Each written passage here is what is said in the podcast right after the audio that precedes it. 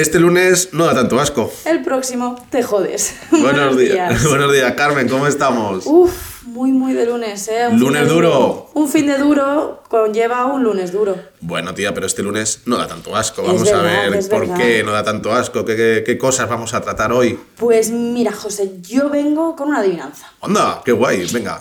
A ver si sabes lo que pasó el viernes 17 de noviembre Ajá. aquí en España. El viernes 17 de noviembre aquí en España. ¿Solamente en España? Solamente en España. Ostras, tía, pues ahora mismo lo caigo. Pues lo que pasó es que ese día conseguimos llegar a producir tanta energía renovable en 2023 como la que habíamos producido en todo 2022. ¡Wow! Que son exactamente 116.844 gigavatios hora. O sea, un mes y medio antes de que terminase el año. Efectivamente. También otra forma de verlo es que este año hemos producido un 14,3% más de energías renovables que el año pasado. Estos datos son del Ministerio de Transición Ecológica, que los ha publicado esta semana. Y a mí me parece una forma muy bonita de empezar el lunes. Con energía. Con energía renovable como a nosotros nos gusta. Ya te digo, tía, ¿no? Pero muy curioso, o sea, vamos viendo, además yo hoy te traigo también sobre tema energético Uh. y ya veremos cómo lo, lo vamos a llevar, pero muy interesante el, el que ya empecemos a producir ¿no? cantidades que, que son un poquito, no sé si vamos en buen ritmo con relación a lo que se quiere producir de aquí a 2050. No lo sé porque yo no me he puesto a mirar los números, pero desde luego yo creo que mal ritmo no es. No está mal, Un- de un año a otro, el crecer un 13%, has dicho? 14,3. Oye, está bastante decente. Siempre No, se podría hacer más, pero estamos de lunes, hay que ver el lado positivo. Y a mí me gustaría también aprovechar hoy para compensar un poquito el greenwashing que hice en el episodio anterior con la Bueno, de Cepsa. a ver a quién le va a caer. Porque me he sentido mal, por tanto, greenwashing. No has, de pasado, no has pasado 15 días buenos, No, ¿eh? no, no, tenía ahí el run run y he dicho, tengo que hacer algo con este greenwashing. Y bueno, pues lo que quería contar es que el Parlamento Europeo ha dado luz verde a crear una certificación para controlar un poquito más el greenwashing con el tema de las emisiones de carbono, los- las tecnologías estas de compensación de, de emisiones. Básicamente lo que pretenden es poder contabilizar y verificar estas tecnologías de compensación de emisiones de una forma más eh, sistematizada, ¿no? Y así pues que cuando una empresa a ti te diga, oye, mira lo verde que soy porque planto arbolitos Ya. para compensar mi huella de carbono, pues que no nos la estén colando. Claro, oye, pues me parece muy interesante porque además dices que es una certificación a nivel europeo, o sea... Sí, sí, sí, o sea, anda, a ver, están muy en pañales, ahora ha dado el visto bueno el Parlamento Europeo para tirar para adelante con este proyecto. Entonces veremos qué sale de ahí, pero sí, es una certificación, entiendo como puede ser, por ejemplo, la Ecolabel, que es una certificación Claro, europea para claro. productos de limpieza. Exactamente, y que eso nos va a permitir también saber que lo que está detrás de esa certificación al final es un- una parte europea, continente, o sea, que no es solamente una empresa la que te dice que... No, no, no es una certificación privada, es una certificación pública que a mí yo creo que me da un poquito más de confianza, me da Claro. extra de confianza. Y me gustaría terminar con una noticia que realmente no es una noticia positiva, bueno, eso está por ver, A ver, joder, lánzala primero. pero es que creo que puede ser muy útil. ¿Así? Sí, entonces vamos a cambiar lo de noticias para alegrar el lunes por noticias que te van a ser útiles este lunes. Las noticias que te van a ser útiles hoy, lunes. Porque esta semana, José, empieza el Coachella del cambio climático. ¿El qué, perdón? El Coachella del cambio ¿Qué es el climático. Coachella? El festival internacional que todos estamos esperando. ¿Pero qué me dices? ¿Hay un festival de cambio climático? La cumbre del clima, la Ah, COP28. COP28, vale, vale. Empieza vale. el próximo jueves y aunque yo estoy segura de que todo el mundo que nos escucha sabe de sobra, por supuestísimo, lo que es la cumbre, pues no está de más recordarlo. La COP es la Conferencia de Naciones Unidas sobre el Cambio Climático y se realiza todos los años desde hace 28 años, por eso vamos por la COP28. Y mm, es una cumbre en la que se reúnen todos los líderes mundiales pues, para ver qué hacemos con esto de la crisis climática. Y por ejemplo, una muy famosa fue la COP21, que tuvo lugar en París en 2015. Ya vais viendo por dónde voy, porque de ahí salió una cosita muy importante, que fue el Acuerdo de París, que fue donde se acordó que pues, todas las naciones podría, pondrían todo el esfuerzo y el empeño por evitar superar el grado y medio de aumento de las temperaturas medias para 2050. No sé si están haciendo de verdad todo lo que se puede, pero Ya. bueno, el compromiso está ahí. Bueno, por lo menos está esa cumbre de las partes, ¿no? Por lo menos se implican las partes o por lo menos se ponen de acuerdo las partes para implicarse en algo, aunque de año en año parece que son pequeños pasitos. Son pequeños pasitos y encima, ¿qué tiene especial la de este año? El sitio donde se celebra. Mmm, Este año la COP es en Dubái, vaya, ciudad de Emiratos Árabes Unidos. ciudad del petróleo masivo. Es el séptimo productor de petróleo a nivel mundial, Emiratos Árabes Unidos. Y no, no termina ahí, o sea, para más sorpresas, la persona que va a presidir esta COP28 es el jeque Al Jaber, Ajá. que es el director ejecutivo de ADNOC, que es la petrolera nacional emiratí. Entonces, claro, si ya de normal los últimos años a las eh, cumbres del clima hemos ido con cierto escepticismo, pues a este ya es que dices, si se celebra en un país con esta industria petrolera y la preside un magnate del petróleo, ¿qué podemos esperar de esta cumbre? ¿Y tú qué esperas? Pues yo creo, sinceramente, yo creo que estoy muy esperanzada. Creo que hemos vivido un año, un 2023, muy crítico a nivel cambio climático. Creo que hemos visto muchas consecuencias que no esperábamos ver tan pronto. Y creo que nuestros gobernantes más que nunca le están viendo las orejas al lobo por fin. Entonces, tengo mucha esperanza en que esta COP vaya a ser un punto de inflexión en cómo estamos afrontando la crisis climática. Y también, sobre todo por no terminar por los suelos con el tema del petróleo, el año pasado, una de las cosas más positivas que salió de la COP27 fue el acuerdo para el tema del financia- de la Sí. financiación de los daños y perjuicios de los países más afectados por la crisis climática, que no son los responsables, ¿no? ¿Qué pasa? Que eso se sentaron las bases el año pasado, pero hay que aterrizar mucho. Entonces, yo creo que otro de los temas de los que más se va a hablar en esta COP es el tema de la financiación climática, de cómo, que, cómo hacer que los países ricos, que al final son los más responsables de la crisis climática, asuman esas responsabilidades para con esos países que no, que no tienen la culpa de todo esto y se lo están comiendo. Totalmente, tía. Bueno, ahí también un poco de en esa parte esperanzadora. No sé si has visto eh, últimamente el vídeo de la reina Leticia eh, hablando sobre decrecimiento. Si no, te, te recomiendo que lo veas. Que ya por lo menos es como una señal de.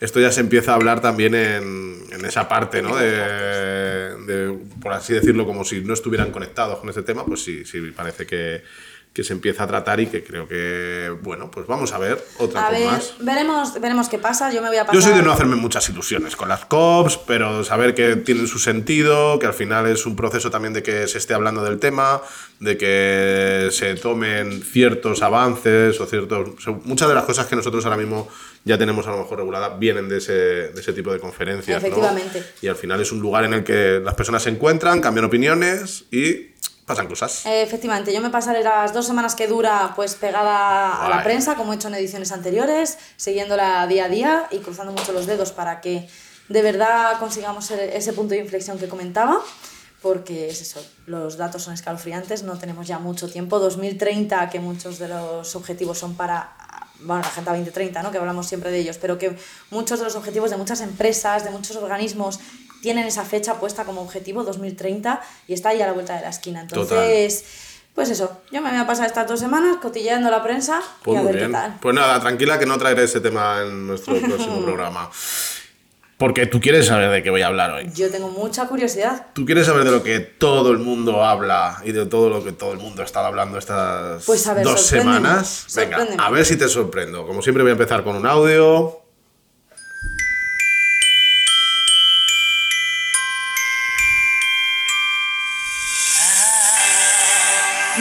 María Carey, esa Navidad, ya ha llegado la Navidad. Carmen, Soy- soy ¿cómo Grinch, sabrás? soy el Grinch. ¿Cómo sabrás la semana pasada dieron inicio las luces navideñas? Un mes, eh, dos meses casi antes de lo que viene siendo las navidades de los regalos, el consumo masivo de, de la, de la Navidad, ¿no? Que son Sí. esos reyes y un, un mes antes más o menos de, de lo que es el día de Navidad. En algunas ciudades incluso ya se hablaba la colocación de los árboles para el día 17. Sí. Total, que parece que cada año nos adelantamos más y vamos a llegar a un punto en el que nos vamos a encontrar los turrones en el supermercado a 45 grados, ¿no? Sí, se Nos ha faltado muy poquito este año, además.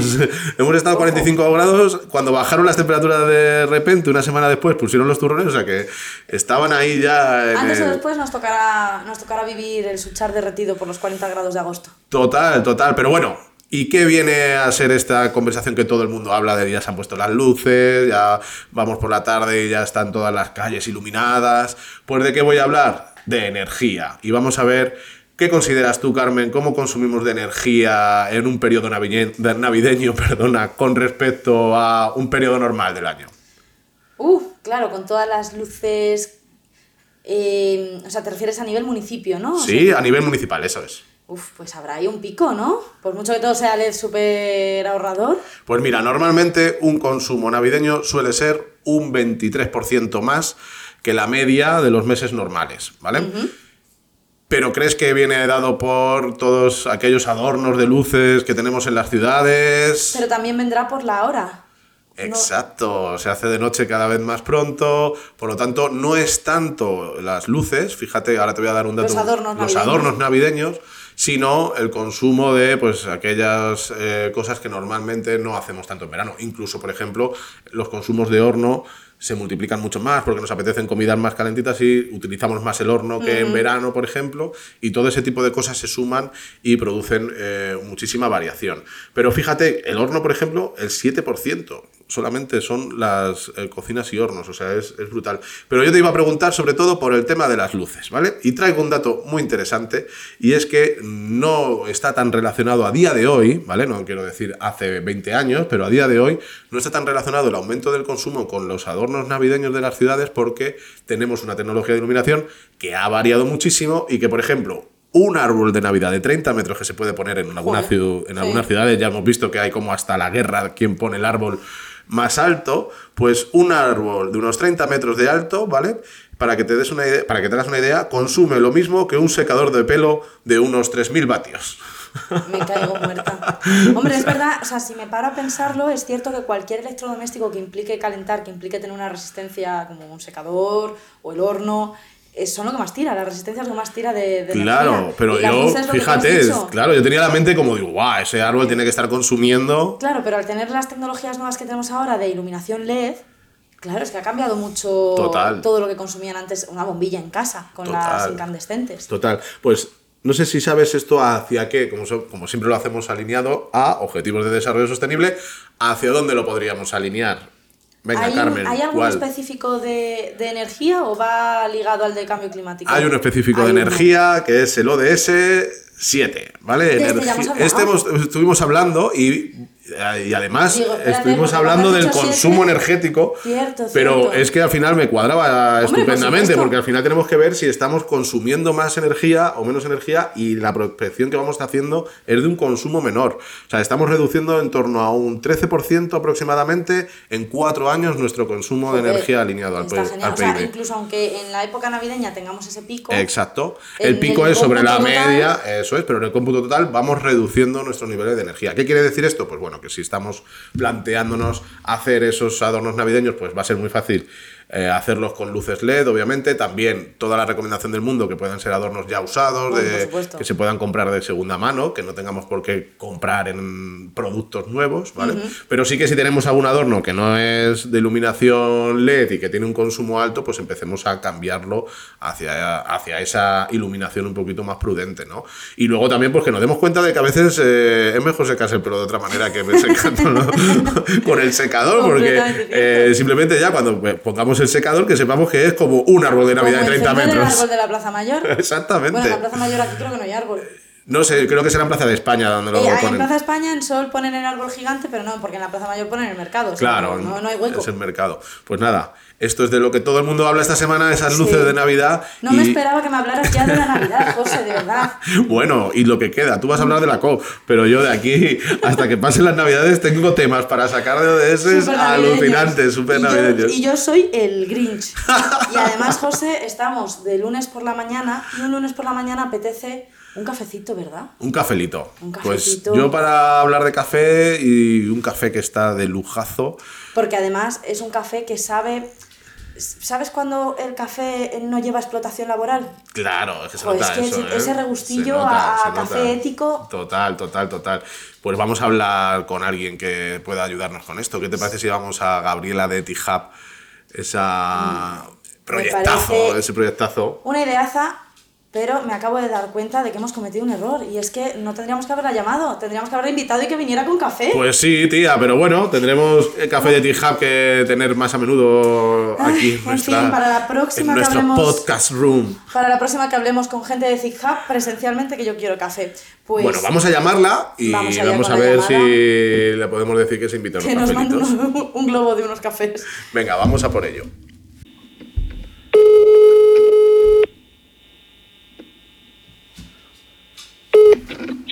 Hola. Hola Gabriela, buenos días. Hola José, buenos días, ¿qué tal? Muy bien, aquí estoy con Carmen. Buenos días, Gabriela. Estábamos hablando de lo mucho que nos apetecería ahora, lunes por la mañana, un cafecito de los vuestros. Uy, total. Genial, cuando queráis, aquí estamos, puestísimos, esperando siempre. Bienvenida, ya estábamos diciendo que íbamos a, a llamarte, Gabriela de T-Hub.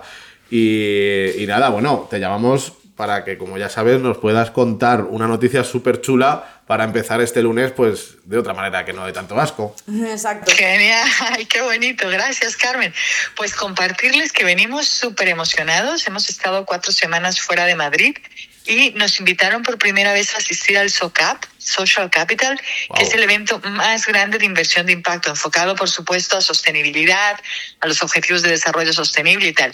Y pues para nosotros fue como súper chute de emoción que algo tan friki, aunque somos como súper impacto, ¿no? Pero no deja de ser complejo toda esta parte del web 3 y tal, que por fin nos entiendan y nos hayan invitado a, a dar un panel, ¿no? Sobre cómo utilizamos la tecnología para pues conseguir impacto social, económico y medioambiental. Claro, la verdad que fue súper, súper emocionante. Gabriela, para, para quien no conozca Ethic Hub, de los que nos estén escuchando, cuenta un poquito, porfa, a qué os dedicáis, porque vosotros, para mí, sois el ejemplo de que una tecnología con en un poquito de mala fama, como es la criptomoneda, se puede usar para hacer mucho bien.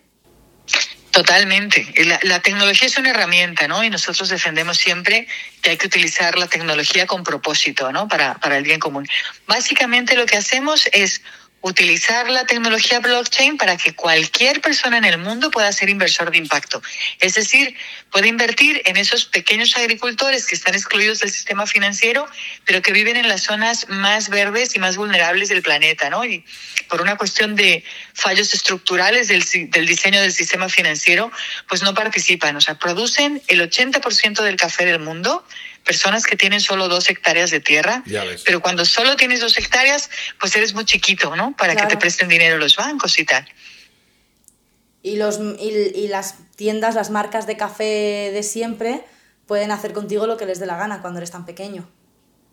Totalmente. Ni- Ni siquiera llegan a las tiendas. Piensa que lo que ellos venden es la materia prima, ¿no? Los granos de café Claro. secos, pero todavía sin tostar.